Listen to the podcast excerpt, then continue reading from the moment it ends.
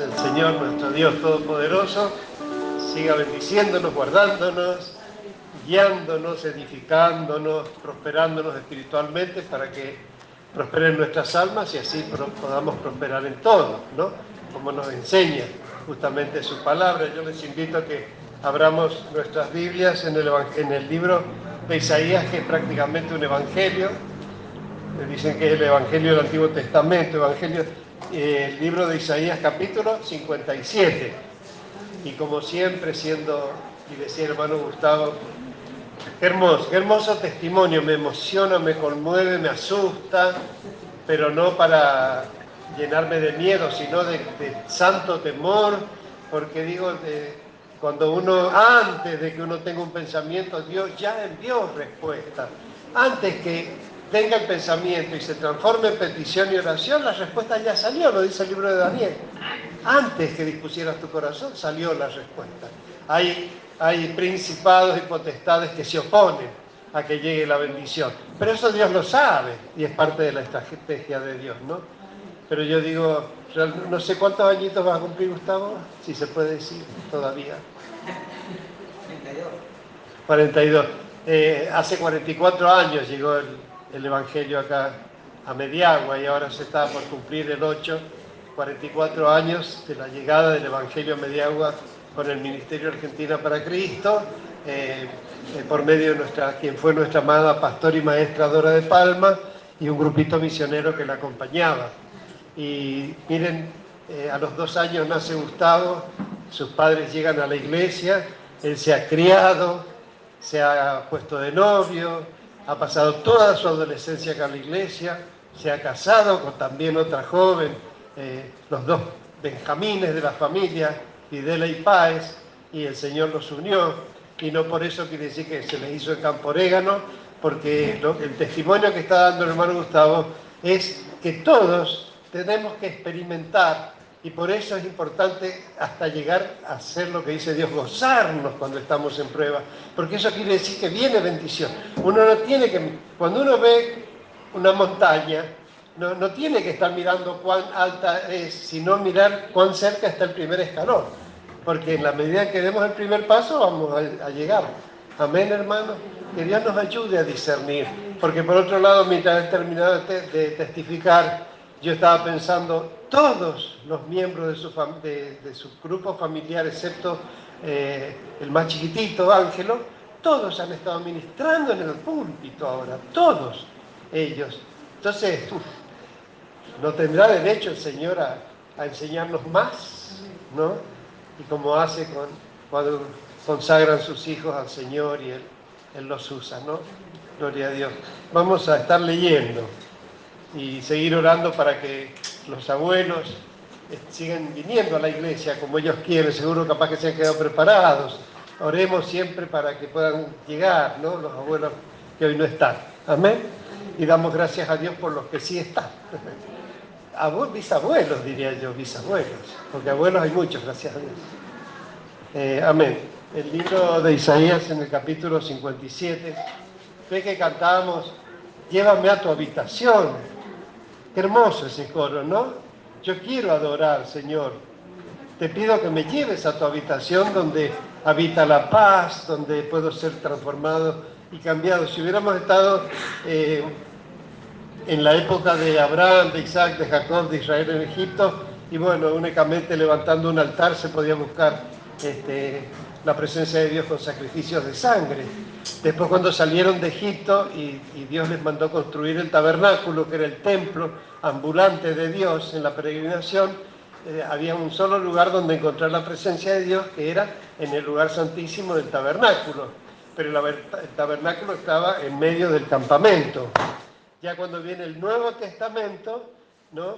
cuando viene Jesús, eh, hasta que Jesús eh, consuma el autor y consumador de nuestra fe, en la cruz del Calvario y resucita y asciende a los cielos, entonces eh, sabíamos que desde un principio el lugar donde habita Dios son los cielos, ¿no es cierto? Pero miren lo que dice acá en el versículo 15, eh, Isaías 57, 15.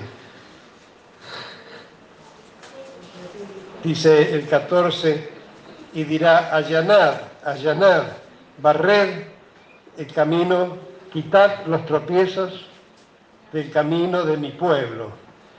Y dice Dios, porque así dijo el alto y sublime, el que habita la eternidad y cuyo nombre es el Santo, el Santo de Israel. Santo, Santo, Santo Dios. Dice el Señor, yo habito en la altura y la santidad, como al principio, ¿no?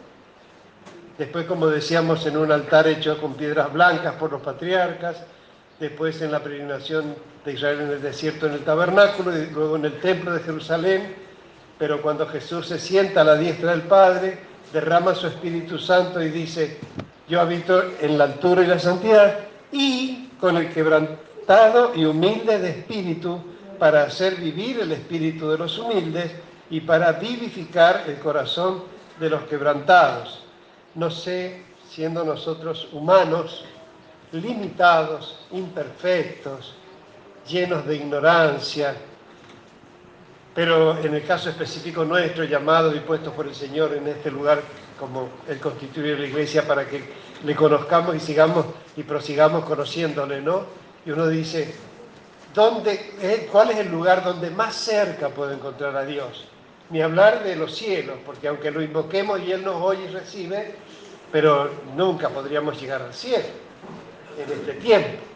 ¿No es cierto? Uno dice en el templo, en el tabernáculo, en el templo de Jerusalén, no, porque fue destruido. Fue destruido y aun cuando lo reconstruyeron en la época de Herodes y de Jesús, eh, los romanos 70 años después lo destruyeron para, para, hasta el día de hoy no existe templo. Así que para Israel no hay un lugar donde ellos puedan adorar a Dios en el templo. ¿No? Pero miren lo que dice Dios desde el Antiguo Testamento que Él puede habitar en los corazones humildes. Y yo pregunto así, no fácil, no le pregunto a los niños, ¿dónde está, ¿dónde está más cerca Dios? ¿En el cielo, en el tabernáculo, en el templo o en mi corazón? ¿Dónde está más cerca? En el corazón, tan cerquita que está. Pero hay que hacer que el corazón se transforme en un templo para Dios. Amén. Para eso estamos viniendo y escuchándonos. Señor, te damos muchas gracias por la palabra que nos das, por este día de fiesta que empezamos la semana festejando, Señor. Eh, nuestro hermano Gustavo empieza esta semana con su familia trabajando para ti porque es día de reposo, pero no para tus ministros porque es el día de donde nuestro trabajo es, nuestro trabajo es superior y es primordial, Señor, y el auto que tú le has dado para que trabaje, Señor, hoy lo puede poner primero para el día de trabajo para ti, Señor. Y ese es un gran milagro para glorificarte y mostrar que tú estás sobre todas las cosas y provees para toda necesidad. Ayúdanos, Señor, porque no se trata de que tú nos escuches a ti, Señor, sino que nosotros te escuchemos a ti. Y ahora es el momento en que nos hablas, como dice el libro de Cantares, Señor. Los compañeros oyen tu voz Señor, háblanos, como te pedía también Samuel y le enseñó el, profeta, el sacerdote. Dile, habla, Señor, porque tu siervo oye, Señor. Los compañeros oyen tu voz, házmela oír. Te pedimos, Señor, acá la iglesia, Señor, y que descienda tu palabra como la lluvia y la nieve, que todo lo riega, todo lo moja, y que corra y sea glorificada y prosperada, así como las lluvias y las nieves se convierten en ríos y llenan los valles de, de siembras y de vida, Señor, que así descienda tu palabra. Gracias, gracias por cada día, Señor. Nos encomendamos a la guía y unción de tu Espíritu Santo y que tu palabra poderosa, el pan nuestro de cada día, lo recibamos hoy y cada día, Señor, el pan de vida, el maná celestial, nuestro Señor Jesucristo, Verbo divino encarnado que ha de venir y a quien le decimos, ven pronto, Señor, ven, Señor Jesús. Padre, todo lo pedimos y recibimos porque así lo creemos y esperamos en el poderoso nombre de nuestro Señor Jesucristo. Amén. Amén. Cuando especialmente tomábamos clases, creo que con la hermana Ivana, lloré este, me acuerdo que decía que la posición ideal para cantar es como estoy sentado yo ahora. Este, no respaldado. Porque uno se respalda y además de adormecerse, rompe la silla. y no, hemos venido a, recibir Así que es bueno estar erguido, ¿no? Porque la, posición ideal para sentarse es estar como estoy yo. Este, así me enseñó el Señor. Para que la columna se acomode y el peso del cuerpo se distribuya y esté en una actitud eh, vigilante, velando, como tenemos que venir a velar. Y si ve que algún hermano, el pastor, se adormece, bueno, como hacemos, como hacen ustedes conmigo en, la iglesia de los olivos o cuando vamos al teatro, al, auditorio, este, mi sobrino, por ejemplo, Augusto, él está pendiente. Y me parece que me está escuchando la respiración y cuando quiero pestañear ya me está este, me está, ¿cómo es? Eh, despabilando.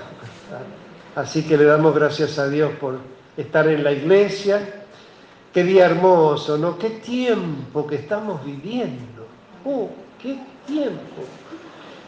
Dios, todo, mire, yo, dice el Salmo, rebosa mi corazón palabra buena y dirijo al rey mi canto. Más vale que empecemos cantándole al Señor, porque mi lengua es pluma de escribiente muy ligero pero el rebozo de, la palabra, estoy lleno de, de, pensamientos y de reflexiones y de cosas que quisiera expresarlas y que se me agolpan y bueno, oremos para que Dios me permita ordenar la predicación, porque por más que uno prepare una clase, pero uno tiene que transmitir el mensaje que Dios le quiere hablar al pueblo. Este, estudiamos materias como homilética, donde nos enseñan a preparar una predicación como una clase con objetivos, propósitos, eh, tema, título, y, es una clase. Pero yo aprendí a predicar eh, viendo al pastor Reyes, a, mi, abuelo espiritual, porque la pastora, ella eh, subía a la plataforma, le entregaba la reunión, saludaba y leía el texto, como estoy haciendo yo, ¿no? Pero antes de empezar a predicar acerca del texto que leyó, o antes de leer el texto, como también hago yo, él empezaba a saludar y empieza a fluir. Es como cuando levanta una compuerta. Y el río no necesita que lo manejemos, simplemente que lo dejemos fluir. Así que Dios hace cosas maravillosas. Por ejemplo, este, este, este versículo no estaba previsto como lectura bíblica para hoy. Pero como cantamos, llévame a tu habitación, y qué cerca que está la habitación de Dios, ¿no? que no tenemos ni que caminar, ni hacer nada, porque Él puede estar en nuestros corazones y usted no, no desmaye hasta conseguir que se cumpla esto, que Él habite en su corazón. Pero bueno, nuestros corazones no pueden ser ni siquiera corazones de religiosos que cumplen o creen cumplir toda la ley de Dios. No, tienen que ser corazones de quebrantados y humildes de espíritu, ¿no? Porque entonces Él hace vivir el espíritu de los humildes y vivifica el corazón de los quebrantados. Es el testimonio más fresquito que hemos escuchado del hermano Gustavo, porque en otra oportunidad yo pensé que iba a volver a contar que le pasó en el camino, también algo con la moto, fue Gustavo, ¿no? Pero pudo, creo que el tema era que pudo llegar al trabajo, porque se le puso feo la moto en el camino, ¿no? La moto tiene un monoshock que llaman que Ah, un amortiguador que tiene atrás, sí. Uno solo. Bueno, resulta que voy pasando porque es una huella que... Sí. La moto empieza como a pelearse muy, muy seguido. Ah. Se el amortiguador y me empieza a hacer a... a También. Y me paro, yo viendo la moto y la moto estaba en condiciones. Claro. Me agarré y me fui. También. Despacio. Llego a la, a la finca y le cuento a mi encargado lo que me había pasado. Pero me dice que se está bien, hermano. Y me quedé con esa duda, y la apretaba yo la y tenía buena motivación. Como si lo hubiera arreglado en el camino. y cuando, y a las 12, cuando, o sea, la una cuando entramos al trabajo, me queda la duda de esa Agarro y la levanto la moto, lo que parte de la, asiento, la levanto. Cuando la levanto, cae el motor para abajo. Oh. Gloria a Dios. O sea que estaba suelto. Claro, porque lleva un tornillo y ese tornillo que sujeta el motor. Gloria a Dios. No lo tenemos. Bueno, esa es una de las tantas cosas que nos pasan a diario, día y noche en nuestras entradas y salidas, que Dios hace cosas maravillosas, ¿no? Pero yo digo, en este caso uno está en una tremenda aflicción, el, don de las lágrimas, porque las lágrimas se llora justamente para sacar afuera la tristeza y el dolor, es una manera de expresar, aunque sin palabras, la angustia que hay en el interior, pero también bienaventurados los que lloran, porque ellos recibirán consolación. Eh, no, nos puede pasar nada que no esté antes previsto por la palabra de Dios, hermano. Así que ya que el Señor nos cambió el, principio del mensaje, meditemos en esto que venimos acá a la iglesia a buscar la presencia de Dios. No tenemos el templo de Jerusalén, pero tenemos el templo eh, de, la iglesia en la tierra, así que tenemos un lugar para venir. Pero después nos vamos de este lugar, como el pueblo de Israel se iba, se, volvía a sus rutinas. Pero nosotros, si tenemos el templo en el corazón, quiere decir que a 24 horas Dios va a estar habitando en nosotros, ¿no? Así que que Dios nos ayude lo que queríamos leer también en este día en el libro de Proverbios, capítulo 1. Proverbios, capítulo 1, ¿no? Después del libro de los Salmos, a la mitad de la Biblia, eh, está el libro de Proverbios, que es un libro que escribió el rey Salomón. Proverbios capítulo 1 dice, los proverbios de Salomón, hijo de David, rey de Israel, para Miren todas las aplicaciones que tiene la palabra de Dios. Para entender sabiduría y doctrina, para conocer razones prudentes, para recibir el consejo de prudencia, justicia, juicio y equidad, para dar sagacidad a los simples y a los jóvenes inteligencia y cordura. Cuando dice a los jóvenes, digamos a los que son pocos, eh, tienen poca experiencia, ¿no?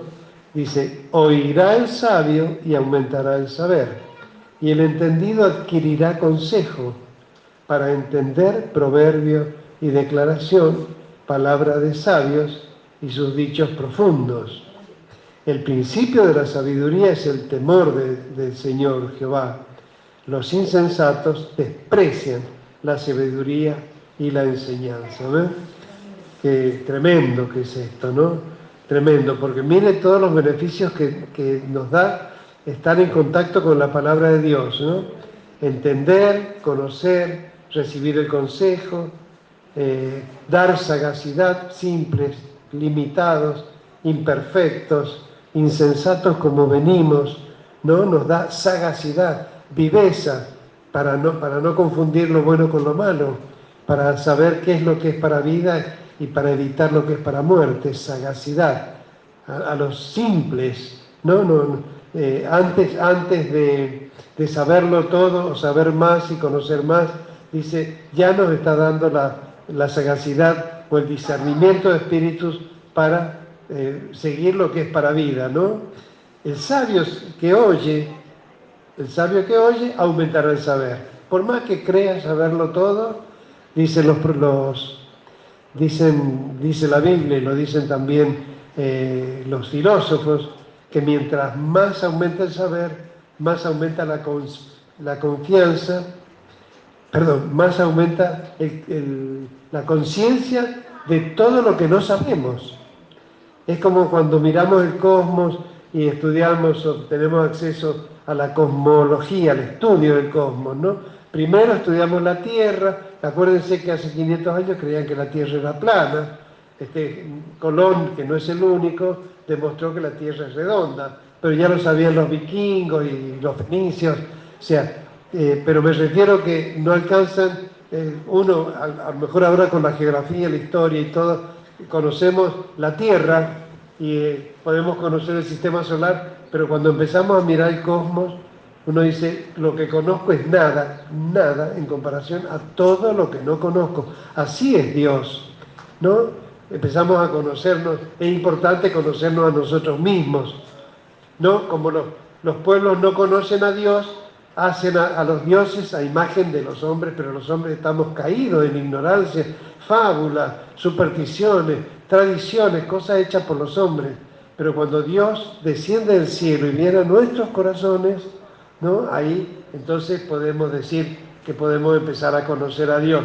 Y acá lo dice claramente, Es el propósito de su palabra entender, conocer, recibir el consejo, recibir sagacidad, discernimiento, inteligencia, cordura, ¿no? recibir doctrina, consejos de prudencia, de juicio, de justicia y de equidad, ¿no? Y, y, bueno, y el principio de toda sabiduría es tener reverencia de Dios. Dice el temor de Jehová, no es, como decía, eh, cuando veo maravillas de Dios, me da miedo decir de, de todo, me asombro, no es miedo, es temor de Dios, porque dice, sé que es grande, sé que es milagroso, por eso estamos acá, pero no deja de sorprendernos, porque cada vez que hace un milagro de sanidad, como si fuera la primera vez que vemos un milagro, y lo está haciendo constantemente, ¿no? Cuando contesta, miren lo que decía Gustavo, si no es estar ejercitado en el oír y practicar la palabra, eh, oremos para que se vaya, y él nomás, no, para que Dios lo cambie. Sí, lo que Dios quiere hacer, salvar. Ni dos semanas, ¿no? Y así, como él decía, y yo me estremezco, porque a veces vienen las ideas, ¿no? Que a lo mejor no dice la Biblia, decirle al hermano Gustavo que le pida el auto a Oscar. Pero yo digo, si le está dando el auto y en la semana y muchos días le ha servido, eh, Dios sabe que toda la familia está sirviendo a Dios y que Jessica no tiene ningún problema en subirse a un micro, con lluvia, con viento, con, con todos sus hijos y venirse y salir, porque cuando bajan el micro, ustedes se van a su casa y mientras están cenando, tomando mate y demás, ellos están acá. Porque recién a las 10 creo que sale el micro en que ellos se vuelven. No, la hermana Rosa, la hermana Mónica, el hermano eh, Fernando, conmigo nos quedamos acá. ¿no? Así que llegan de los primeros y son los últimos que se van. Pero yo digo, ¿cómo uno, no porque lo merecemos, porque de verdad que eh, ellos y yo sabemos que hacemos lo que debemos. Y cuando hacemos lo que debemos, la Biblia dice que somos siervos inútiles, porque hacemos lo que debemos. Si un obrero va, trabaja las ocho horas o nueve las que tenga, cumple todas las instrucciones que le da, y sale, cuando le pagan el sueldo no le dicen muchas gracias por haber trabajado bien. ¿A quién le? Tiene que ser un cristiano agradecido de Dios que por ahí le diga gracias. Este, dicen que en, las familias eh, más, algunas familias reales que tienen la servidura que tienen, tienen la costumbre de decir gracias. Nuevo rico, de medio pelo, que a lo mejor el mozo viene y le sirve y lo tratan mal como se trata mal a un chofer de micro, como se trata mal a la maestra, como se trata mal a la enfermera y a los médicos que se ligarán cada insulto, ¿no? Y llantos de niños, como se trata mal a la empleada doméstica, como se trata mal a la ama de casa. O sea, todos los trabajos de servicio son los más maltratados sobre la faz de la tierra. Por eso es tan importante que quien, quien brinda un trabajo de servicio, que son casi todos, porque hay hay actividades como una casa quiniela. ¿Qué esfuerzo hace un, quinielero que la venda por derecha si la gente viciosa viene a jugar? Porque tiene la adicción de la, eh, ¿cómo se llama? Este, la adicción de la ludopatía, que es adicción al juego, ¿no? Porque siempre están pensando que se les va a dar y que van a ganar y pierden todo lo que llevaron, pero dice uno más a ver si recuperan. Y esa es la trampa del diablo, ¿no? En la ludopatía. Bueno, así pasa con todas las cosas, ¿no? Que Dios nos ayude a, discernir para, para seguir el, camino del Señor, ¿no? Eh, si seguimos leyendo, dice amonestaciones de la sabiduría. Eh, usted trate de personalizar la palabra sabiduría. Cuando habla de sabiduría, piensen que Cristo es la sabiduría de Dios. Él es hecho poder y sabiduría de Dios. ¿Y qué, qué amonestación? Porque dice amonestaciones, no dice solamente consejo, recomendación, eh, instrucción, dice eh, amonestación. Amonestar es enseñar con autoridad y esperar cuando usted le dice a su hijo, te lavas los dientes, te levantás y te bañás o te, te higienizás para ir a la escuela eso no mide, mijito, ¿quiere ir a la escuela? Este, si, le, si le parece, lávese los dientes. ah, ¿usted quiere que, le gustaría que le pongan una vacuna? A lo mejor a los nuestros le podemos preguntar. Le van a decir que no. Pero este, amonestar es, enseñar y eh, de alguna manera, cuando el padre o la madre habla al hijo, da por sentado que el hijo lo va a obedecer o no. Ahora el diablo ha convencido a los padres que no, mirá, que son libres, que pueden elegir. La última barbaridad, no solamente a los 3, 4, 5 años pueden decidir o elegir el género que ellos quieren eh, o que les parece, que no sabe usted por dónde le pueden venir información. ¿Qué puede saber un niño de 4, 5, 6 años, 7, 8, 9, si él en definitiva, este, aún teniendo cuerpo de varón, y él sienta cosas de mujer, pero nunca va a ser una mujer? ¿No es cierto? Entonces se, percibirá de esa manera y no lo juzgamos, porque tampoco él eh, eligió eso. Pueden elegir no resistirse a esa naturaleza, a esa condición. Pero nadie que tenga, que haya nacido en este mundo, si tiene la opción saludablemente de elegir, nadie va a elegir tener otro género que el que tiene, en el que nació. Nadie ningún padre va a querer que le dé lo mismo, que su hijo se perciba con el género que tiene, o que nadie va a querer que el, hijo se perciba con otro género. Es así, hermano, no le demos vuelta a esto. ¿no? No estoy haciendo discriminación ni nada. ¿no? Yo puedo decir, este, hay, hay unas capacidades, hay unas eh, técnicas maravillosas para ayudar al no vidente, al paralítico, a un niño que nació con síndrome de Down, con cualquier limitación física, hay recursos a, los sordos, recursos maravillosos que no teniendo una persona sorda de nacimiento la capacidad de oír, puede emitir palabras entendibles. Las técnicas son maravillosas. Pero si usted engendra un bebé, ¿por y se hacen ecografía? No sé para qué, porque como digo, a Flavia y a, a su esposo no le sirvió más que para adelantar la muerte del hijo. A lo mejor ese hijo si hubiera completado su gestación, por lo menos podemos tener la esperanza de que hubiera nacido y siga viviendo, ¿no?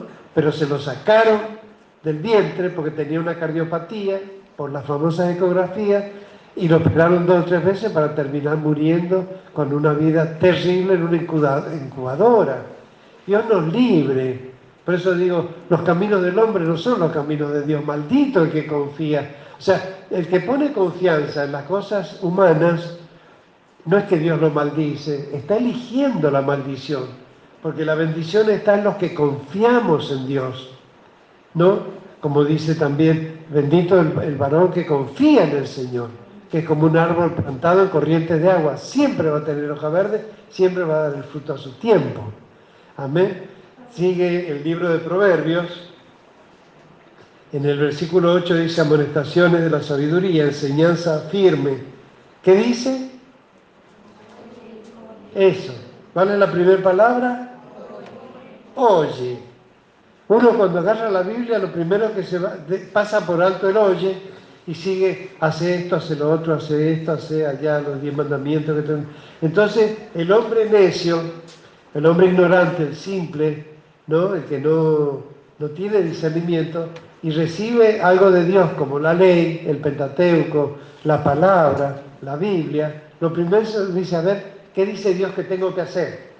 No mientas, no robes, no hagas esto. No, no. cuando usted vuelva a leer la Biblia, fíjese que lo primero que dice, si escuchas, oye, oye, el primer mandamiento es oye, porque si oyes atentamente vivirás. Así que acostúmbrese y oye, no es lee la Biblia en tu casa. No le dice lee la Biblia. ¿Qué le dice? Oye. Quiere decir que alguien le tiene que hablar la palabra de Dios.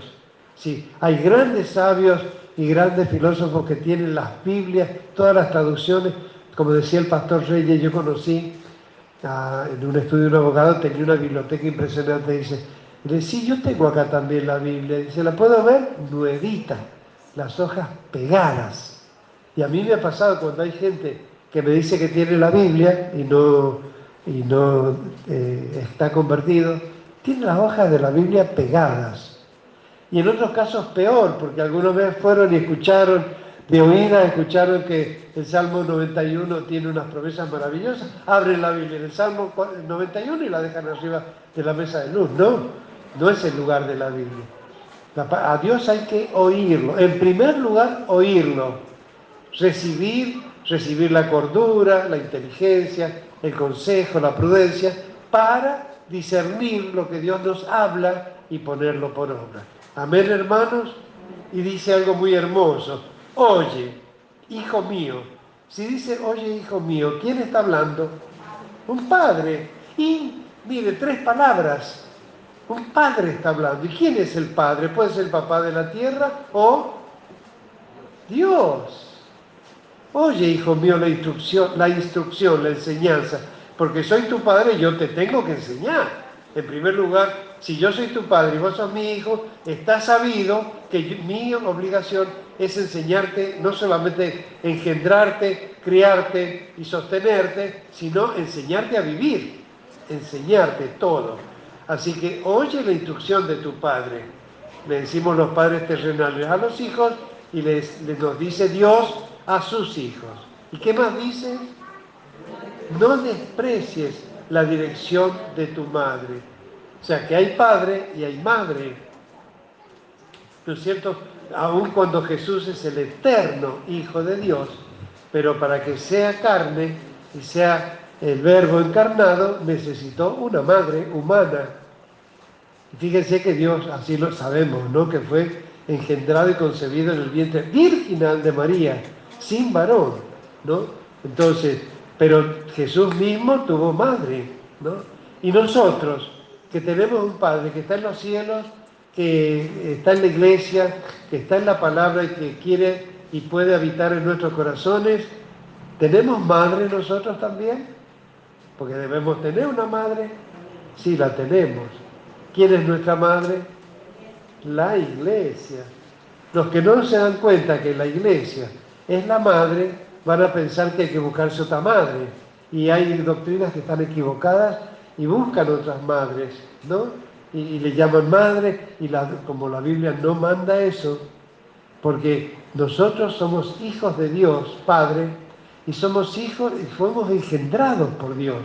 ¿Y Dios a quién usó para engendrarnos, darnos vida, salvación, conocimiento y salud? A la iglesia, que a su vez la iglesia está representada también como la esposa del Cordero, ¿no? En, principio había que nacer israelita para conocer a Dios. Entonces el pueblo de Israel, la nación israelita es la madre de Israel, ¿no es cierto?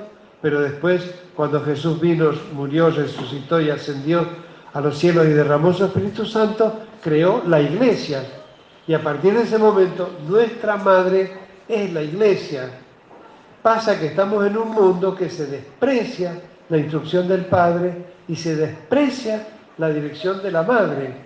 Y cuando vamos a ver los mandamientos, los diez mandamientos, que los primeros son este, honrar a Dios, eh, adorar a Dios, reverenciar a Dios, bueno, mandamientos de nuestra relación con Dios.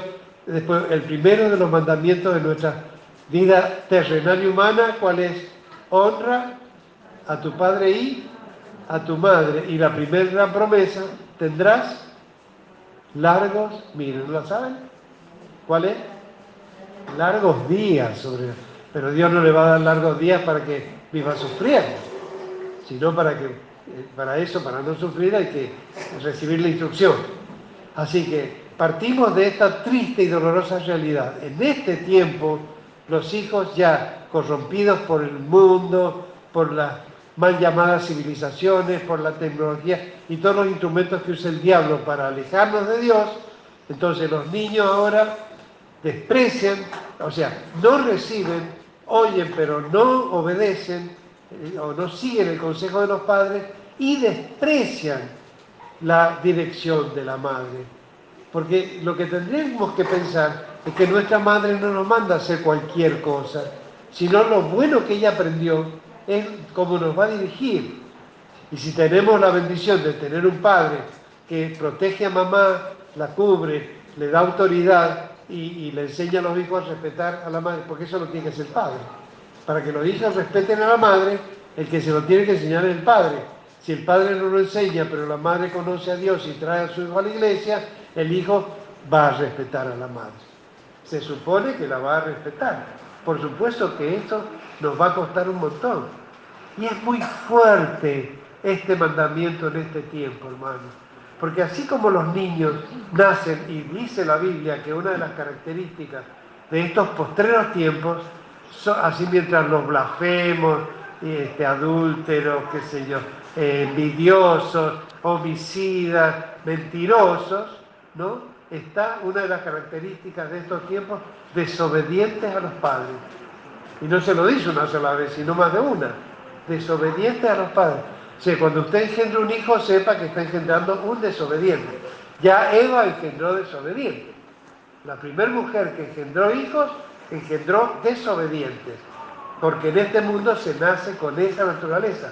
Entonces, ¿cuál es la palabra que, más correcta para usar? Que cuando se tiene un hijo, no es para, porque lo ideal sería tener al hijo encerrado en una torre o en una incubadora, que no tenga ningún contacto con virus, ni que no sea contaminado con nadie, pero eso no es preparar y crear un hijo. Usted tiene que crearlo para que viva, para que vaya a la escuela, para que salga y para que no se corrompa o no sea infectado por ninguna de las cosas que hay en el mundo. Es sabido y publicado, pero hasta el hartazgo, el daño que le hacen los celulares a los niños. Y hay padres y madres que tienen a los niños idiotizados con el celular todo el tiempo, porque a su vez ellos son hijos desobedientes que no saben educar a sus hijos. ¿no? Así que es un tiempo terrible, pero para que podamos tener la autoridad de educar a nuestros hijos, tenemos que primero ponerlos nosotros por obra.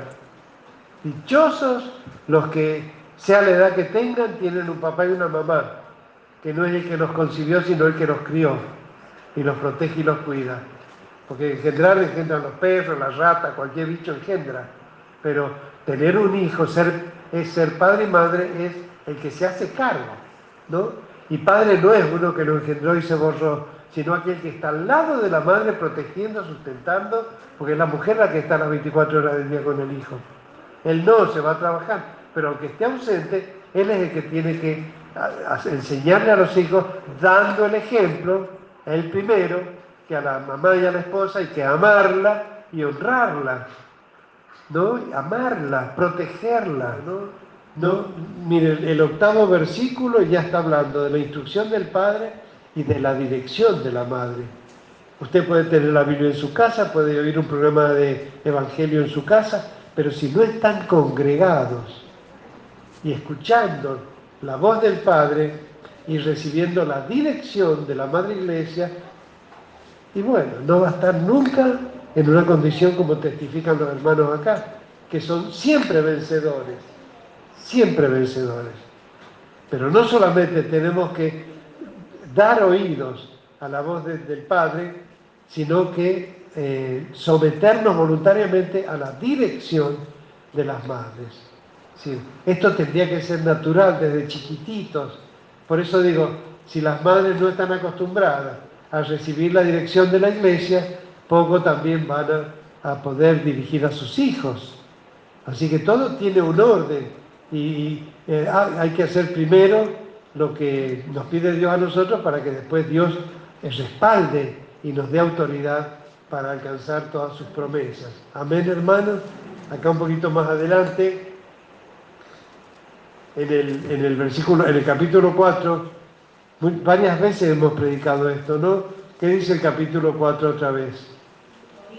Oír, oír, ¿no? Antes de eso vamos a ver cómo empieza el 2 y el 3.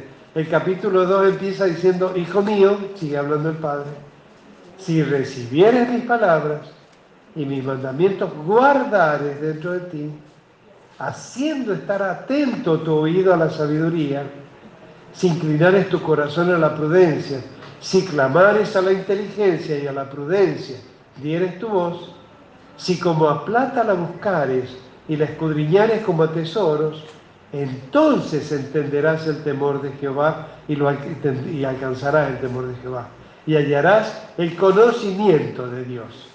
quiere conocer a Dios, tiene que recibir sus palabras, oírlas, recibirlas, guardarlas, hacer estar atento el oído a su voz, inclinar el corazón a la prudencia, clamar a la inteligencia que venga a nosotros y a la prudencia dar su voz, o sea, hablar prudentemente y escudriñar la palabra de Dios como tesoro.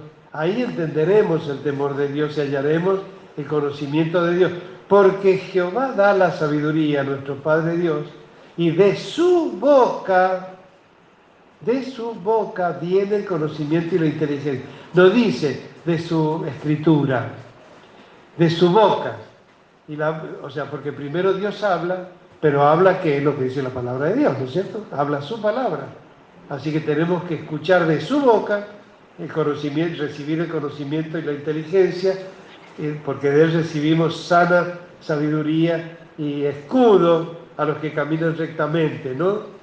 Preserva nuestros caminos, nos ayuda a entender, ¿no? Así que que Dios nos ayude, si la sabiduría entra en tu casa, la discreción te guardará, te preservará la inteligencia. Acá le está dando las leyes para una vida de victoria, victoriosa, ¿no? Así que capítulo 1, oye, capítulo 2, si recibes, guarda, ¿no? Haciendo estar atento tu oído.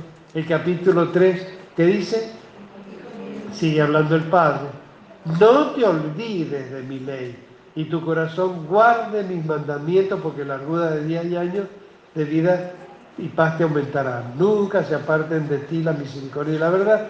Átalas a tu cuello, escríbelas en la tabla de tu corazón y hallarás gracia y buena opinión ante los ojos de Dios y de los hombres. ¿No? Oye, recibe y guarda, da oído a la palabra de Dios. No te olvides, porque cuando alguien está bendecido, lo primero que le va a pasar es olvidar. Cuando uno eh, eh, experimenta y, y vive los milagros de Dios, Dios permite las pruebas porque nos olvidamos.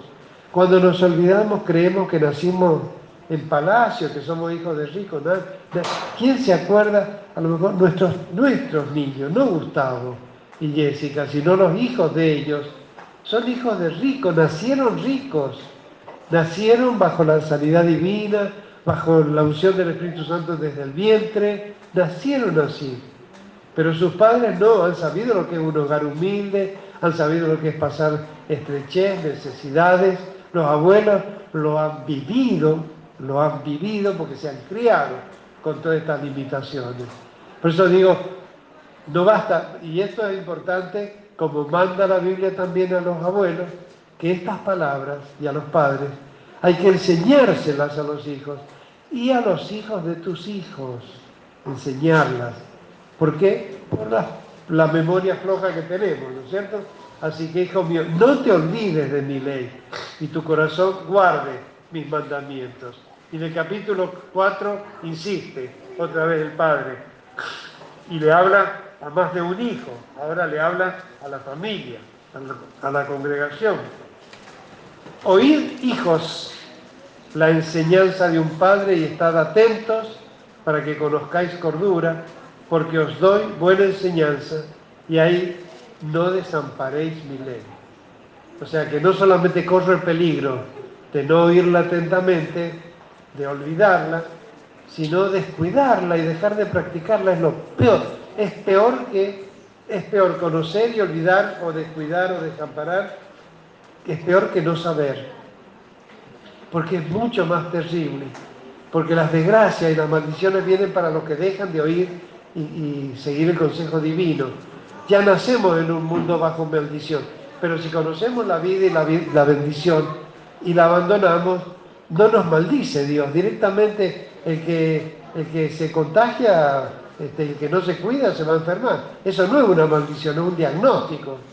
Es una maldición para el que lo sufre, pero no porque Dios lo maldice, sino porque le dice lo malo que le va a pasar si usted no está bajo la cobertura de la bendición. No desamparéis mi ley o sea que no solamente oírla, guardarla, dar oído, este, escudriñarla, este, no olvidarla, sino ampararla. Cuando nosotros vamos, es como decir que un hijo se le enseñó a respetar a la madre, a los padres, a los abuelos, a tomar su merienda, su desayuno, a bañarse, a lavarse los dientes, a irse a dormir cuando se les dice que vayan. Un hijo instruido en la enseñanza, ¿no? Eh, con el ejercicio, porque la obediencia no es un caballo, que le, un burro que le pone freno y lo manda para cualquier lado. La obediencia es una elección de vida.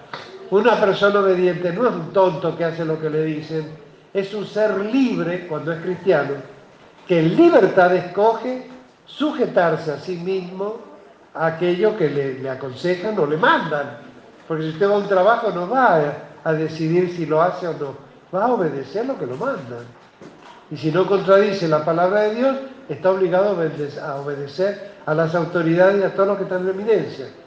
La policía, la seguridad, los maestros, directivos, y cuanto más, ¿no es cierto?, al consejo de Dios en la iglesia. ¿no? Pero obediencia es, hay que ser libre para ser verdaderamente obediente. Amén, hermano.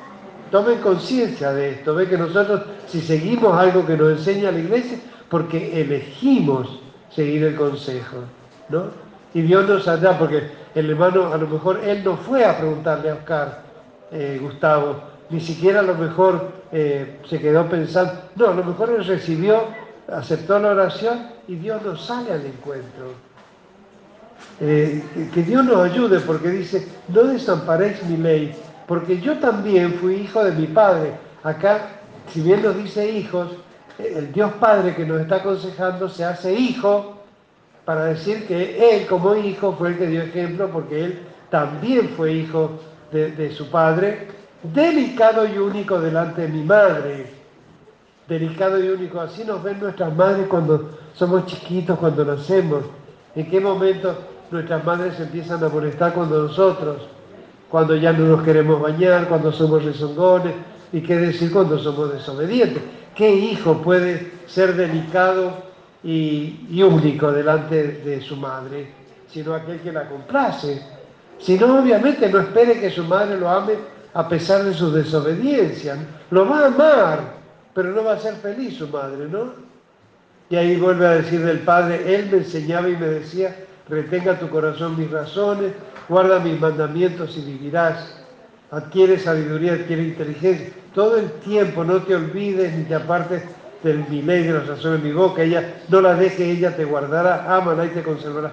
Acá todo esto también está hablando la, este, la que te va a enseñar todo esto es tu madre iglesia, tu madre que te ama, ¿no? Así que que Dios nos ayude. Puedes seguir leyéndolas unas promesas maravillosas, maravillosas. Y al final de este libro de Proverbios, en los últimos capítulos,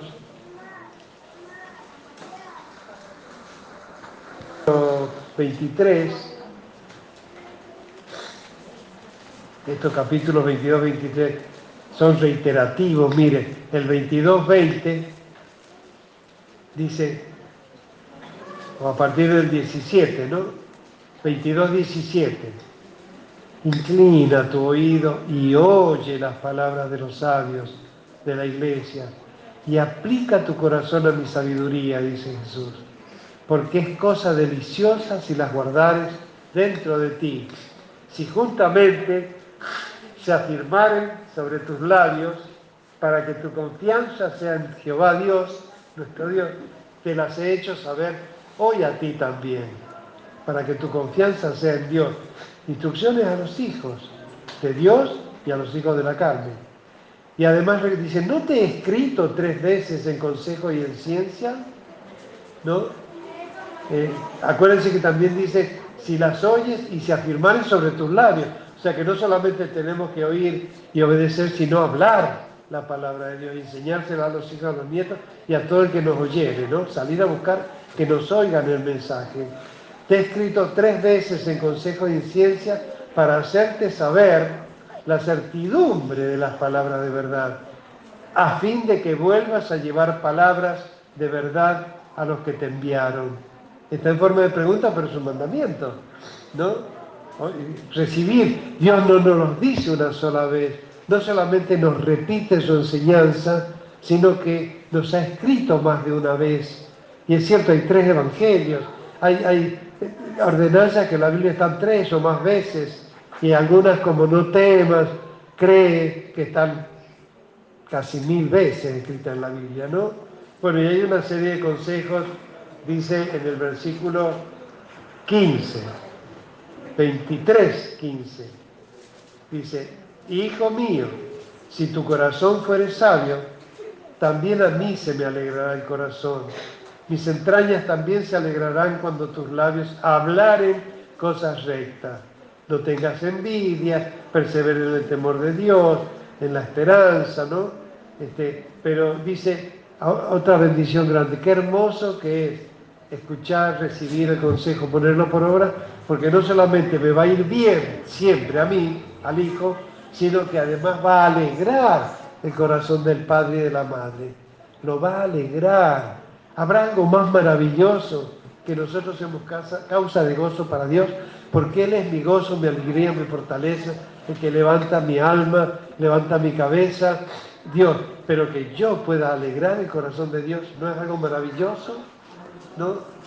Podríamos aspirar a algo mayor que alegrar el corazón del Padre, ¿no?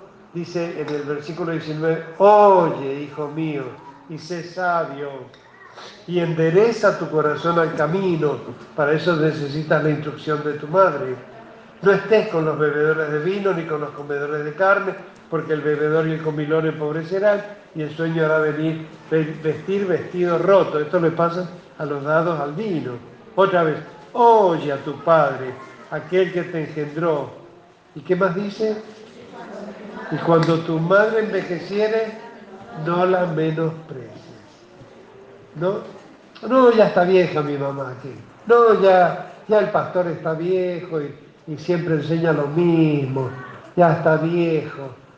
Pero mientras más, más años en, en Cristo, más sabiduría vamos a tener. Nosotros lo vemos en la Biblia, que mientras más ancianos, más sabios los, instructores, los jueces, los profetas, los sacerdotes, los siervos de Dios, ¿no es cierto? Así que además de todo lo que nos ha venido enseñando el Señor, ¿no?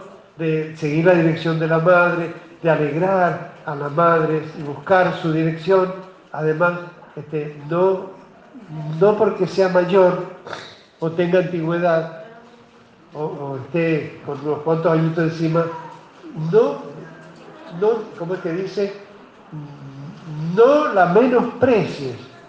No te creas que porque sos adulto, porque crees vos que te la sabes toda, que ya sos padre, entonces tu madre ya no tiene nada que enseñar. Tiene mucho que enseñarte, porque el amor de su corazón se ha cientuplicado, porque se ama por diez, a los hijos, a los nietos por cien. se potencia el amor con los hijos de los hijos, no porque amen menos a los hijos, sino lo que crece la capacidad de amar de una persona con un abuelo.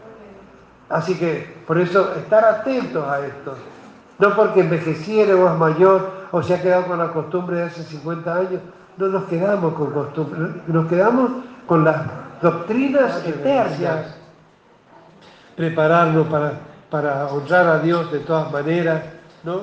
Así que acá más o menos, bueno, y un poquito más adelante dice, o sea, les repito, oye a tu padre al que te engendró, y cuando tu madre envejeciere, no la menosprecies. Compra la verdad y no la vendas, porque la verdad la recibiste de arriba como la, la vida y la salvación. La has recibido de arriba, pero ahora si vas a administrar todos los bienes que Dios te dio, en primer lugar, ahora que la verdad te cueste, o sea, que gastes para crecer en el conocimiento de la verdad. No porque, eh, o sea, si yo, y esto lo damos siempre por ejemplo, nuestros padres no solamente nos engendraron y, nos, eh, eh, concibieron, nos concibieron, nos engendraron y, nos llevaron en el vientre, ¿no es cierto?, sino que además nos amamantaron, ¿no? Y nos criaron y nos alimentaron, ¿no? pero después cuando, cuando una persona es madura, porque cuando es chico los padres son dioses. Cuando van creciendo son semidioses, porque empiezan a ver cosas humanas en los padres. Pero cuando son adolescentes es como si fuera idolatría, los miran a los padres como si como un creyente celoso aborrece la idolatría, no al idólatra, sino a la idolatría, a la doctrina idólatra. ¿Cómo puede ser que de haber amado a sus madres y a sus padres lleguen en un momento a aborrecerlas, a odiarlas? No, no, no. Y, siempre nos va a molestar cuando nuestras madres nos hagan ver cosas, así como molesta cuando la iglesia les recuerde que tiene que seguir practicando lo que la iglesia le enseñó. Por suerte no le estamos enseñando a inexpertos, porque si hay alguien que está capacitado para entender esto, es aquel que es padre o madre. No solamente hijo, sino padre o madre. Porque recuerda todo lo que aprendió, pero también todo lo que quiere que sus hijos reciban de sí mismo, ¿no? Mucho se alegrará el Padre del justo y el que engendra sabio, padre o madre, se gozará con él. Y dice, alégrense, o sea, no solamente alegramos a Dios, cuando honramos su palabra, la ponemos por obra y vivimos de acuerdo a su consejo, y honramos al Padre y a la Madre, sino que además que no, lo más lindo que nos puede pasar en nuestra relación con los padres es alegrarlos no solamente recibir todo lo que de su buena voluntad gratuitamente hacen por nosotros, pero no es lindo algún día empezar a trabajar y ayudar, ayudar a mamá a, traer eh, alguna bendición material a la casa o ayudarle a mamá con la crianza de los más chicos, no, porque no solamente alivia el trabajo del padre y la madre, sino que le causa alegría. Lo mejor que nos puede pasar como hijos es alegrar el corazón de nuestros padres. Tatita Dios, la mamá iglesia, mi padre terrenal, mi madre terrenal. ¿Qué decir los abuelos? Si los abuelos ven que los hijos honran a sus padres, se vuelven locos de alegría. No hay cosa más triste que el dolor de, los padres y de los abuelos. No hay dolor mayor. Entonces no hay gozo mayor que se alegren con los hijos. Amén. Dice, alégrese tu, alégrense tu padre y tu madre, y gócese la que te dio a luz. Es, eh, como es, acá por partida doble, habla del goce de la madre.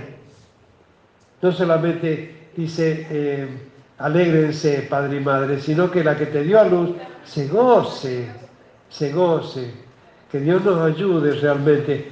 y ahí termina con este consejo, dame, hijo mío, tu corazón y mira en tus ojos por mis caminos. Dame, hijo mío, tu corazón y mira en tus ojos por mis caminos. Ahí ya nos está diciendo que no solamente nos dediquemos a oír, creer y guardar, sino también a mirar. Nunca se aparte de tu boca ni de tus ojos este libro de la vida. ¿Amén? Cuando pensamos en la bendición de la sanidad divina, por ejemplo.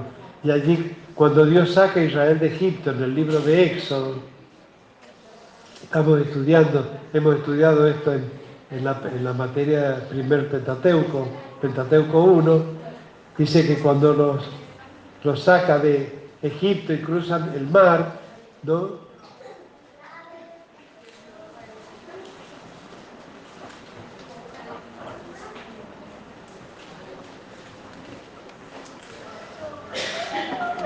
En el capítulo 17,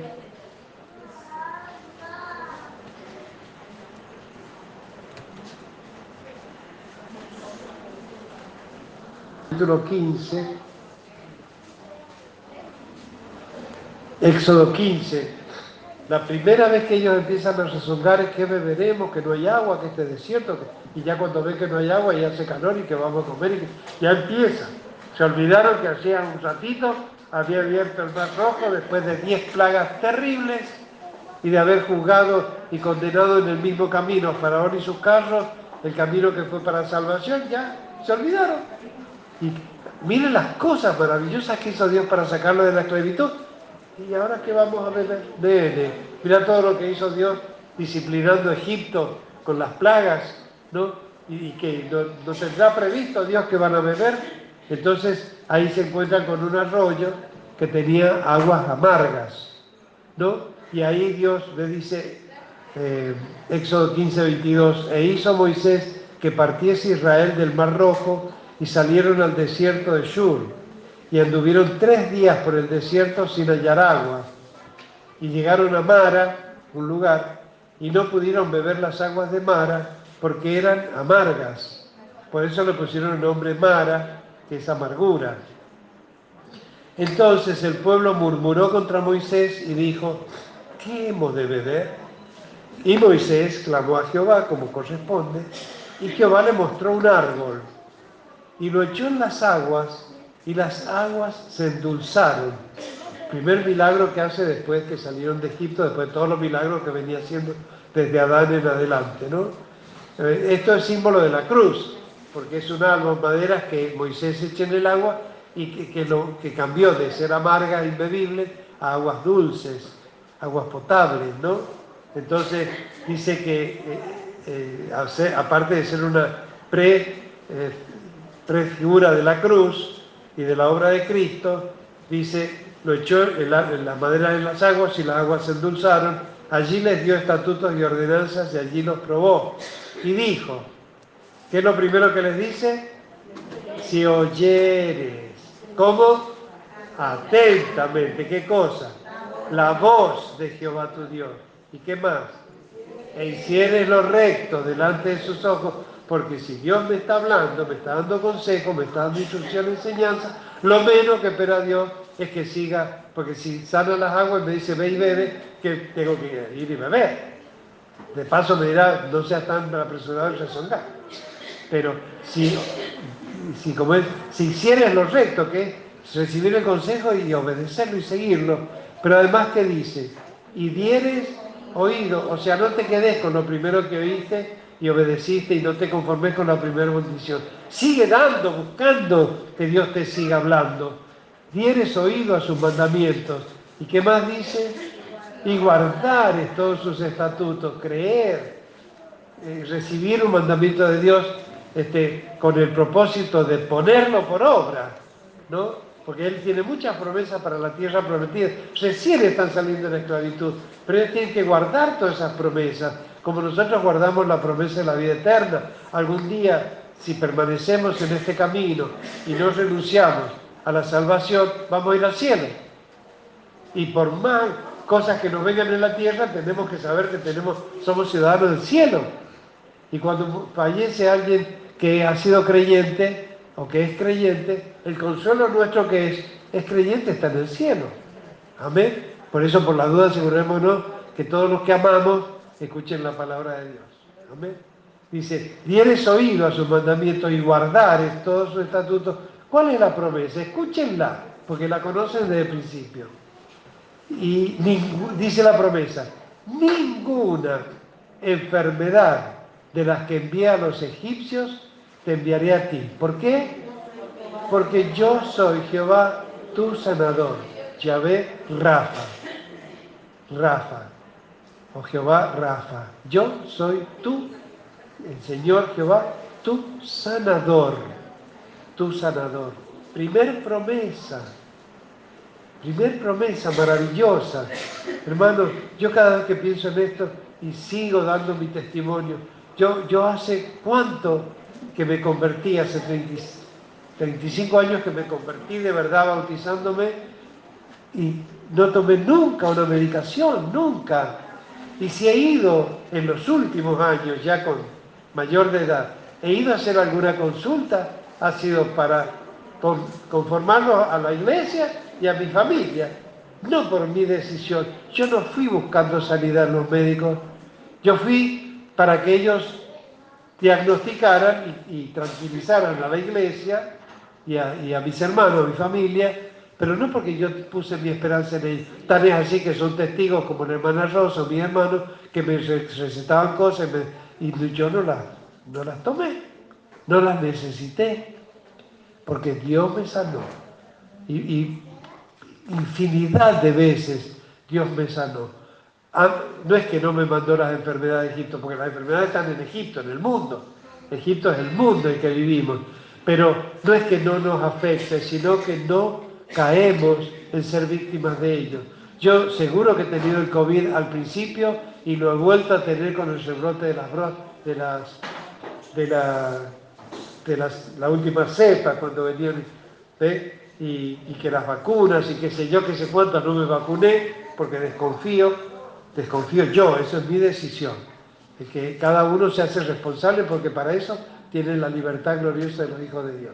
Cada uno elige si se quiere vacunar o no. Yo no me vacuné, mi hermano tampoco, los hijos de Gabriela Lautaro no estaba vacunado, la hermana Keila no se vacunó, pero no es porque somos más vivos, no, son decisiones que tomamos. Algunos, como los que trabajan en la salud de prepo o en el trabajo de prepo, les han obligado. Pero bueno, que Dios nos dé sabiduría, porque Gaby no bautizó a sus hijos y Lautaro había un protocolo que no le permitía ir a los juegos de Vita y después sí, le permitió. Así que que Dios nos ayude a entender todas las cosas, hermanos. Amén. No sé qué más podemos añadir a todo esto, sino que, eh, que o sea, valoricemos, como eh, decimos, decía yo que para los niños los padres son dioses, para los eh, un poquito más grandes son semidioses, como héroes, con cosas humanas, se enojan, se cansan, les duermen, este, se duermen, eh, por ahí se enferman, semidioses, porque siguen siendo la misma entereza, integridad y fe que al principio, cuando los consideraban dioses, siguen con esa naturaleza, nada más que son humanos. Pero lo terrible en la adolescencia es cuando creen que son una, una idolatría. No, que lo que vos crees no me sirve, no voy a hacer eso, a mí no me sirve, no, yo, porque yo tengo 12 años y yo sé lo que es vivir por favor, chicos, por favor, si nosotros como adultos espirituales estamos confesando acá que somos incapaces de saberlo todo y de conocerlo todo delante de Dios, sean un poquito más humildes. Y si sus padres enseñan lo que sus abuelos le enseñaron y la iglesia eh, reafirma, escúchenlo. ¿Qué se creen? ¿Que ustedes no ven cómo está el mundo?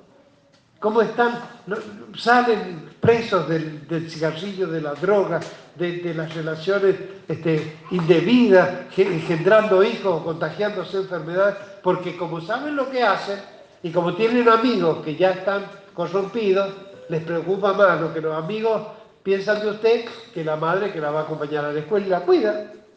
Les da vergüenza que la madre vaya a la escuela. ¿Por qué? Si es el representante de Dios en la tierra, ¿qué más quiero? Que, que el ángel que Dios me puso padre y madre, así como los invisibles, me cuiden. Yo me doy el lujo de tener una madre que me acompaña a la iglesia y que viene a preguntar. Es un lujo, no un rasgo de inmadurez. Así que a los chicos, niños, adolescentes y jóvenes y adultos, físicos y espirituales. O sea que el mensaje es para todos, porque todos somos niños espirituales y cuando vamos creciendo eh, damos señal de que crecemos cuando le ayudamos a la madre a atender a otros hijos, ¿no? Así que que Dios nos ayude. Ayer hemos vivido algo maravilloso con la hermana Rosa. Digo, así como Jesús, nuestro Santísimo Señor, tenía de los doce, tenía tres que eran su grupito que lo acompañaba siempre, ¿no es cierto? Y yo veo que en estos últimos tiempos, que la hermana Rosa, la hermana Argentina y la hermana Gladys me acompañan a, las reuniones que estamos teniendo con la pastoral de San Juan. Eh, ah, no porque no valían más Pedro, Jacobo y Juan que los otros, por favor, entendamos, pero ya sea por la condición o lo que fuere, ellos estaban, este, acompañaban a Jesús, ¿no? y me da mucho gozo porque con las hermanas también Jessica, Paola, los niños, otros hermanos han ido a reuniones. Mañana hay una reunión especial para jóvenes en la iglesia del pastor Daniel Jiménez. Me gustaría que los músicos al menos puedan ir y quien quiera. Es a las 20 horas, yo después voy a poner de acuerdo con, los padres, ¿no? Pero eh, se está hablando en este tiempo, y esto se enseñó desde que la pastora fue nuestra pastora que hay que salir a predicar, hay que salir a misionar, evangelizar, hay que salir, hay que salir. ¿O no, hermano? Los que lo han conocido saben que desde entonces venimos escuchando lo mismo, que hay que salir a llevar. Pero en este tiempo, cuando ha habido acuerdos entre los pastores que son de distintas denominaciones y cada denominación con su librito, el bautista por un lado, el pentecostal, el metodista, los católicos, y que hablar de testigos, cada uno, este, o, mormones, cada uno tiene su librito. Pero en este momento Dios ha producido un milagro maravilloso, que todos los que somos pastores cristianos, bíblicos, ¿no? Seguimos la doctrina cristiana bíblica, que se la conoce generalmente como evangelismo o evangélicos, porque la gente dice evangelista. No, evangelista dice. Es evangelista, ni lo saben decir. Ojalá fuera un evangelista. Podemos ser evangélicos, pero un evangelista es aquel que lleva la palabra, que sale a que hemos empezado a participar en los consejos pastorales de la provincia. ¿no? Hay tantas iglesias, porque en reuniones donde hay 100, 150 pastores, hermanos, y vemos que todos ellos coinciden con lo que nosotros creemos, es un aliento muy grande, un respaldo muy grande, porque lamentablemente nuestras eh, congregaciones de nuestra fraternidad no están tan cerca unos de otros. Hay tres o cuatro acá en Cuyo y, otros, porque hay muchos discípulos de la pastoradora y después están en Buenos Aires. No tenemos posibilidad de estar reuniéndonos. Gracias a Dios los pastores, sí, por Zoom. Tenemos cada 15 días reuniones con la pastoral de Argentina para Cristo, maravillosos consiervos que los conozco desde que soy pastor. Pero además poder tener contacto con los pastores de San Juan y haber sufrido en un momento una división, porque como llevan más de 30 o 40 años algunos, por fricciones y diferencias, se llevó a producir una división, que yo me horrorizan las divisiones, como me horrorizaron en la Fraternidad Argentina Cristo, me la vengo a encontrar ahora en, en el Consejo de Pastores. Y Dios sabe que yo nunca me consolé con eso, que yo no tomé distancia de ninguno de los dos grupos, aunque me reuní más con uno de ellos, pero hace un mes que se han juntado las dos comisiones, han hablado buscando sanidad, porque esa es la palabra que usamos. Hemos buscado, hemos orado para que Dios nos sane de las diferencias. Y ahora las dos comisiones con otra comisión de Raúl son una sola comisión y se ha organizado para octubre un, tiempo especial que es tiempo para Jesús, donde están marchas por Jesús. ¿Y cómo dicen también? San Juan, oramos por vos. Viene ahora la hermana Rosa con Joana, Dios mediante, van a un congreso en Córdoba, donde está también Andreita y todos los que trabajan con niños, un congreso hermoso. Y nosotros vamos a tener un congreso de ESI, de educación este, sexual e integral, un congresazo que va a haber en noviembre, creo. Sí, sí, está anunciado por la pastora Iris Gordillo. Ya lo vamos a subir. Pero ese es para todos, padres, eh, ministros de la iglesia y también para otros docentes seculares o no necesariamente miembros de la iglesia. Ya a su tiempo lo anunciaremos. Por ahora, lo que queremos anunciar que octubre, así como septiembre es el mes de la Biblia y de los jóvenes, octubre es el mes de la iglesia, de la iglesia de Cristo.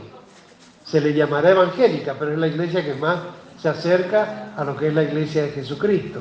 Y es lo que queremos ser como Él nos creó y nos sostuvo, ¿no? Este, va a haber diversas actividades, especialmente la última semana de octubre. Amén. Así que estemos atentos a ver, porque así como hay marchas, hay actividades en las plazas y en los lugares tenemos que salir por el barrio, por los negocios, incluso instituciones como la policía, el municipio, eh, no sé, eh, instituciones o oficinas públicas, asegurarnos de ir a todo lo más que podamos. Antes de que ni siquiera yo les diga esto o, o, los invite a empezar a organizar esto, viene la maestra de escuela bíblica, pastor, el sábado queremos ir a la plaza con los niños de la Imagínense lo que es para mí, como para Gustavo, que le digan que antes de que él pida o se le ocurra, ni siquiera pensó qué palabras decir y ya le ofrecieron el auto, lo que es para mí que antes de nada me dijeran que con los niños a la plaza. Miren, acá hay un fruto hermoso. La hermanita que está acá en primera fila con sus nenas, ella es nieta de la, de la hermanita de la viuda de Chávez, ¿La abuela Chávez? De doña Leonor, de, que las hermanas visitaban. Y ella chiquitita me saludaba ayer y yo la carita la reconozco, pero es una madre. Y, no, chiquita y, tiene la cara preciosa que tiene, la misma carita de gozo y alegría, con sus nenas que están ahí con la Biblia y los libritos, todo, ¿no? Y ayer también vimos a Josefa, la hija de la hermana Manuela. Eh, fue un encuentro maravilloso. Aparte, no, ¿qué les puedo? Mire, yo me voy a tomar un tiempo para contarles. Yo había venido de San Juan y estaba deshecho, pero ahí me recuperé un poco llegué después que había empezado la actividad y, no había sombra en la plaza, pero hay un kiosquito bendito y a la sombra de ese kiosquito, frente del centro cultural, se habían ubicado, como un picnic, ¿no?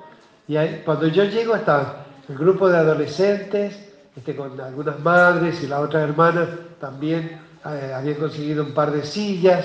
Eh, y ¿saben lo que pasaba? Lo que yo me parecía increíble, que los adolescentes y los jóvenes me venían a presentar sus amigos. Ven ahí a Camila, mire, pastor. Eh, y por ahí algunos yo se supone que los conocía, no me acuerdo de todo y las, compañeritas saludándome con cariño. El, hijo de Josefa menor no sabía nada de la historia de su madre. Eh, yo, hoy es el cumpleaños de la hermana Manuela. Así que le dije a Josefa, bueno, vengan a echarse unas lagrimitas a la iglesia.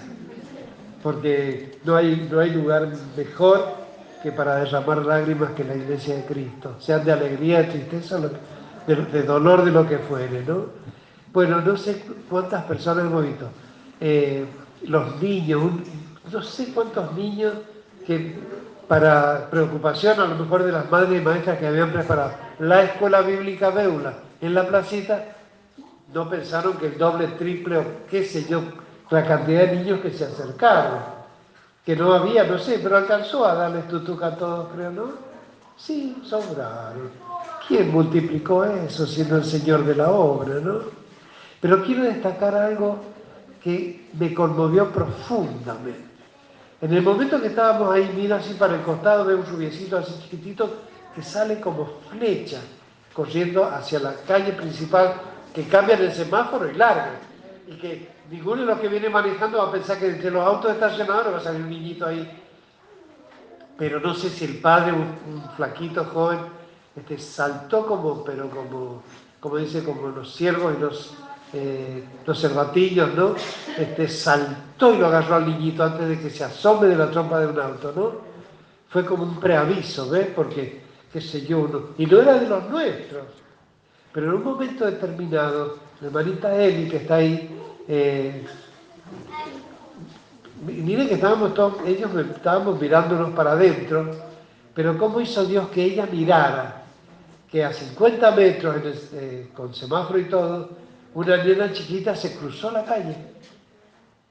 No sé si había tráfico o no, pero ella la dio. Y ahí nomás madre y cristiana saltó y, exclamó, ¿no? Que esa nena, y ahí nomás Jessica. Ahora yo les pregunto a la hermana, ¿no, ¿no sintieron una fuerza especial? ¿No experimentaron una unción especial para hacer lo que hicieron? Porque no la pensaron. No la, ustedes arrancaron y salieron como flechas, ¿no? ¿Quién más fue? Y, yo, eh, ¿Cómo es? Joana y, y ¿cómo es? Guada. Porque además, por estar mirándola, vieron que se metió al banco.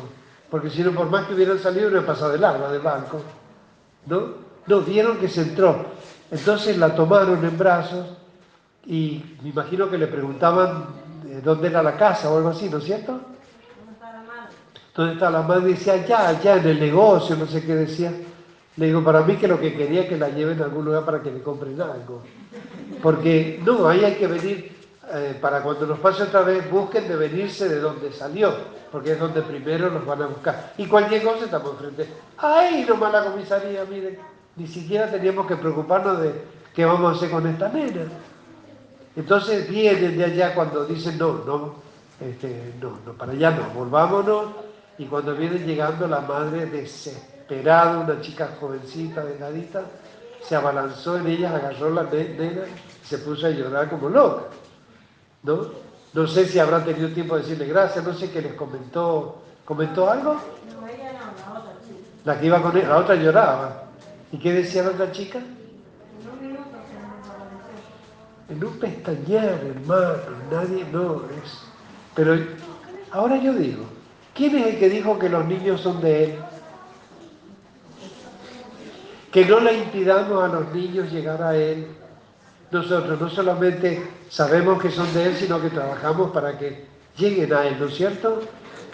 Nada que ver una madre que estaba por allá, una nena que estaba por allá.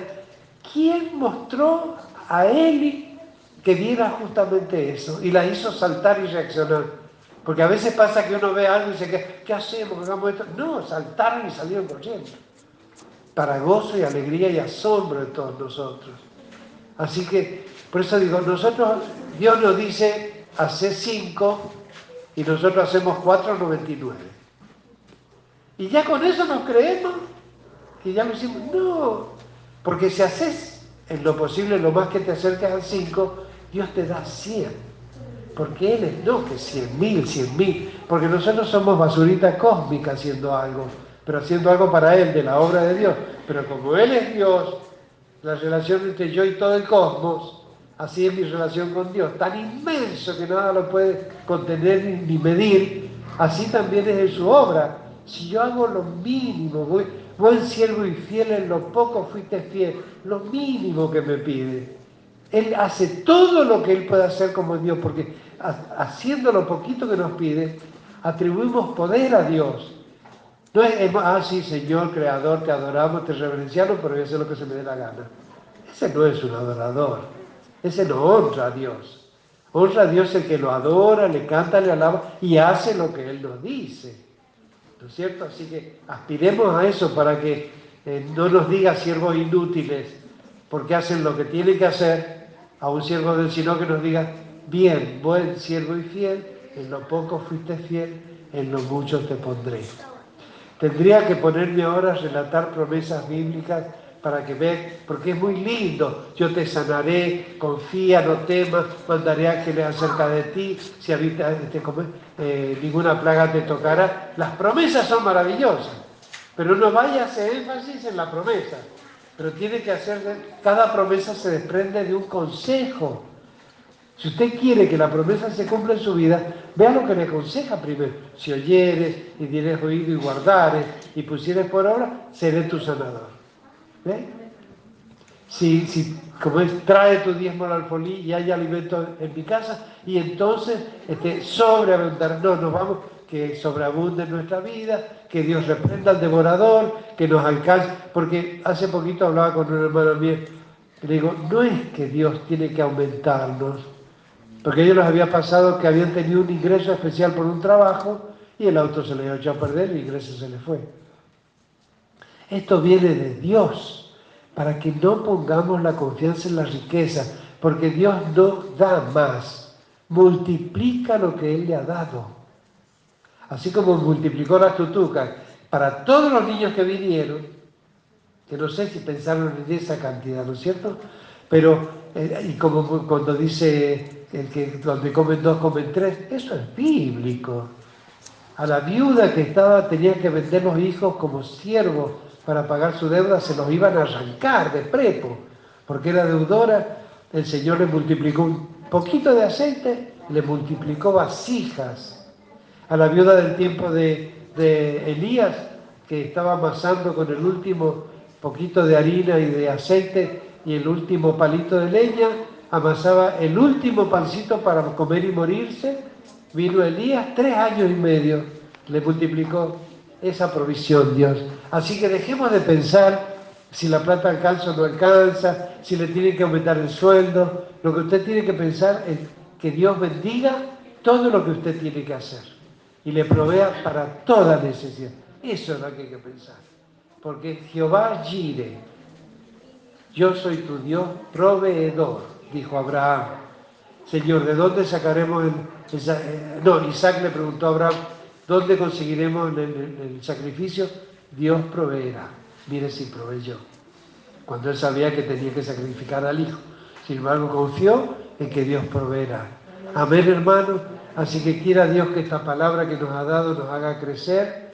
Este, quisiera también hacer mención sobre la semana que viene. Se cumple el 8, 44 años de que llegó la pastora Camediagua el Ministerio Argentina para Cristo. Hemos, hace meses que estamos averiguando, bueno, el salón, el, camping de Recio estaba ya hace meses que estaba ocupado, pero le pedí a la hermana Gladys la última vez que fuera a averiguar, y está libre el domingo que viene.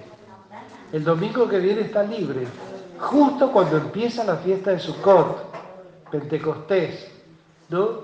Y bueno, eh, el anhelo nuestro que vengan los hermanos que vienen de afuera.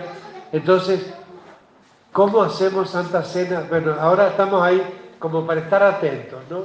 Porque ya decía, podríamos hacer la Santa Cena el sábado, que es día de reposo para el Antiguo Testamento, y celebrar el culto, el día, la, la fiesta de tabernáculos el domingo, que es el día de reposo para la cristiandad. Este, yo sé que algunos trabajan, que algunos tienen inconvenientes. Bueno, hermano, pero el día de reposo es ese día no trabajes. Amén. Así que yo les pido que estemos orando, porque vamos a confirmar. Pero sí o sí, el domingo tenemos actividad, ya lo tenemos contratado. Y acuérdense lo que fue hace cuatro, años que celebramos ese, ese, fiesta tan hermosa en esa carpa cuando dice que Israel tiene que salir a, habitar en tabernáculos, en carpas, no hechas con ramas, no era este, hecha con ramas, pero era una carpa, era un campamento. Así que, en primer lugar, estén atentos, porque el domingo tenemos el camping todo el día.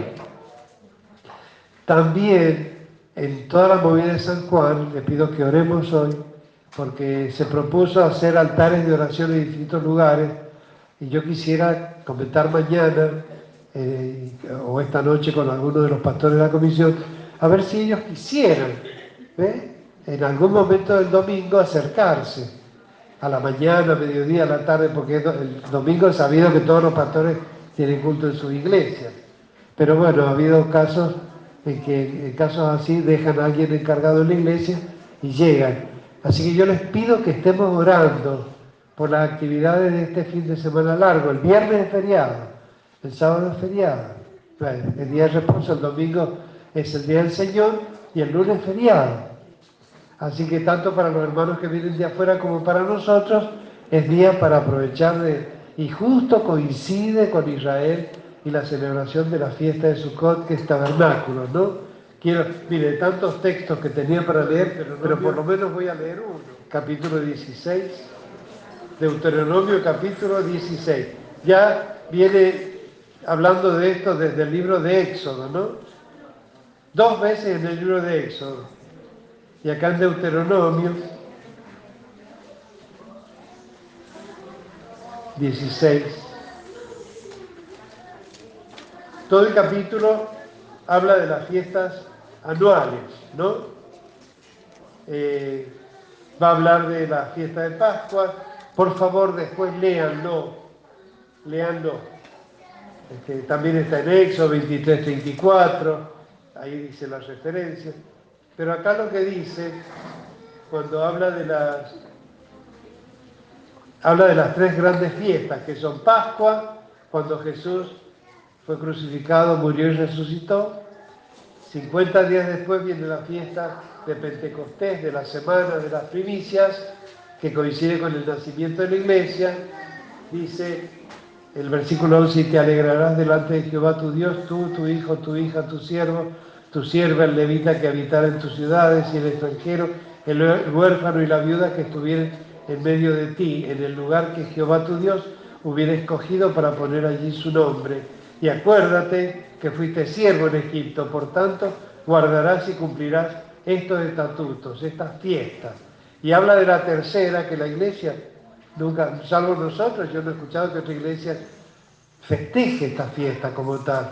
Dice, la fiesta solemne de los tabernáculos harás por siete días cuando hayas hecho la cosecha de tu heredad y de tu halagar, y te alegrarás en tu fiesta solemne, tú, tu hijo, tu hija, tu siervo, tu sierva, y el levita, el extranjero y el huérfano y la viuda que viven en tu población. Fíjense cómo es evangelio puro, porque no solamente para el creyente, sino para su familia, para sus trabajadores y para todo el que lo ve y habita cerca. Dice ahí, siete días celebrará fiesta solemne a Jehová tu Dios en el lugar que Jehová, Jehová escogiere, porque te habrá bendecido Jehová tu Dios en todos tus frutos y en toda la obra de tus manos, y estarás verdaderamente alegre. Y vuelvo a insistir, tres veces cada año aparecerá todo varón tuyo delante de Jehová tu Dios en el lugar que él escogiere, en la fiesta solemne de los panes sin levadura, Pascua, en la fiesta solemne de las semanas, Pentecostés, las primicias, y en la fiesta solemne de los tabernáculos, del final de cosecha, y ninguno se presentará delante de Jehová con las manos vacías, cada uno con la ofrenda de su mano conforme a la bendición que Jehová tu Dios te hubiera dado. Amén, hermanos. Que Dios nos ayude. Vamos a seguir subiendo textos y haciendo memoria de todas estas maravillas, porque eh, yo después de, vamos a estar, tenemos hechos como estudios al respecto. Dios siempre me puso esta carga en mi corazón, ¿no? Así que espero que la tomemos y la pongamos por obra. Al menos el lugar ya lo tenemos y el tiempo también.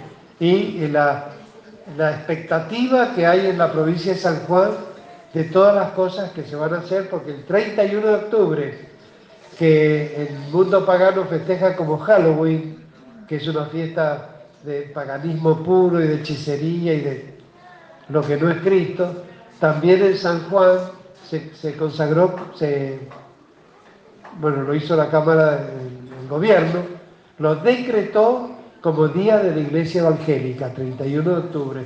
Así que esta semana de octubre va a culminar el 31 celebrando justamente el Día de la Iglesia, pero en esa última semana, que será del, del 24 al 31, toda esa semana va a ser de actividades. Algunas concentradas en San Juan y otras como nosotros acá en Mediagua. Amén, hermanos. Amén. Así que estemos atentos, estemos orando para que Dios nos siga preparando, se siga anticipando como lo hizo ayer con las escuelitas bíblicas y toda esa jornada tan hermosa, cuando hoy mismo ya, cuando la trajo a la hermanita, ya está mostrando que nada más que por ir a, un lugar público, volvió a algunos, ¿no? Así que vamos a estar de pie y damos gracias a Dios. Amén.